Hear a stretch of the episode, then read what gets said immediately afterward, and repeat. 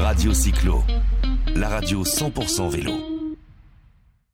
Voilà, toujours sur le départ de la Bordeaux-Saint-Malo, je suis avec Claire-Lise Compara. Bonjour Claire-Lise. Bonjour. Alors Claire-Lise Compara, euh, bah, tu es une, une ancienne, tu as pris ta retraite, hein, tu es une ancienne ch- championne cycliste de piste. Oui. Tu vas nous dire un petit peu tout ça. Et là, on est sur le vélodrome, euh, j'allais dire de 50 ans en Yvelines, mais non, on est sur le vélodrome de Bordeaux-Saint-Malo, euh, qui accueille le départ de la de, de Bordeaux-Lac, pardon, qui accueille le départ de la Bordeaux-Saint-Malo. Et tu es coordinatrice, animatrice. Ça consiste en quoi? Alors du coup, moi, mon métier, ça va être déjà d'encadrer euh, tous les publics qui viennent apprendre à faire du vélo. Parce qu'on a un- un- une discipline qui est un peu plus spécifique par rapport au cyclisme sur route, vu que c'est du cyclisme sur piste. Donc des vélos, des vélos spécifiques, Ouais, voilà. etc. Et il faut quelqu'un, il faut du coup quelqu'un qui a déjà fait de la piste Oui. euh, bah, pour initier euh, les enfants, les adultes. Vous accueillez des tas de gens comme ça. Euh, toi, quand tu as fait du vélo, tu t'es tourné vers la piste. Euh, J'ai commencé même par la piste avant de continuer sur la route pour progresser sur la piste, mais ma carrière a été essentiellement tournée sur la piste, oui. Avec des titres? Non, malheureusement. Comment ça? Des podiums quand même Oui, oui. Euh, bah, il y a quelques podiums euh, au championnat de France notamment, une sélection d'équipe de France, mais malheureusement, j'ai jamais été titrée. Ça s'est pas joué à grand chose, mais euh, ça a jamais été le cas. Alors ici au Vélodrome, on accueille hein, le, départ de la Bordeaux, Bordeaux-Saint-Malo qui partira demain. Ça va partir du Vélodrome, ils vont faire un tour de piste. Tu, as des conseils à leur donner? Enfin, ils vont être appelés un par un, ils vont faire un petit tour de piste. Tu as des conseils à leur donner à tous ces, randonneuses et, et ces randonneurs qui vont, qui vont faire 800 km à vélo euh, pour pas pour pas pour pas casser la figure là-bas sur le euh, sur la, la- magnifique piste en bois du, du, Vélodrome. Euh, honnêtement, il n'y a pas beaucoup de risques, sachant que voilà, ils vont pas faire de la piste à proprement parler. On va les faire circuler sur une partie d'échauffement, on va dire.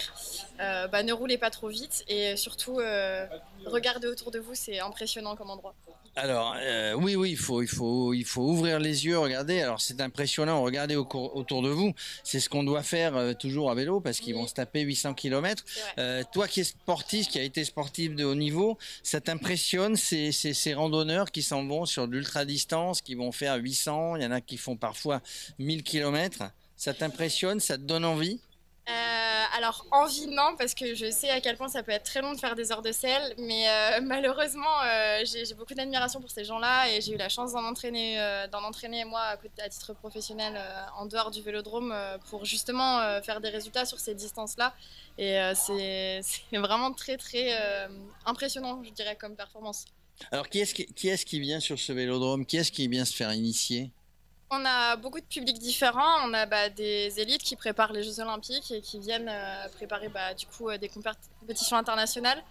Euh, on a des scolaires, euh, des petits monsieur, madame, tout le monde. Euh, on a vraiment de tout. On a des gens qui font 1m20 et on a des très grandes personnes. On a des, des sportifs et des moins sportifs. On a vraiment un panel de, de- clients et d'adhérents qui est très très varié et on en a pour tout le monde. On peut en faire pour tout le monde. Il y a beaucoup de sportifs de haut niveau hein, sur Bordeaux. Il y a des clubs évidemment rugby, évidemment foot. On est à côté du Matmut, du Matmut Stadium Atlantique. Je crois que c'est comme ça qu'il s'appelle. Stade Matmut Atlantique. Euh, les sportifs de haut niveau, ils viennent de, de temps en temps s'amuser, se détendre là sur le sur la piste. Vous les initiez?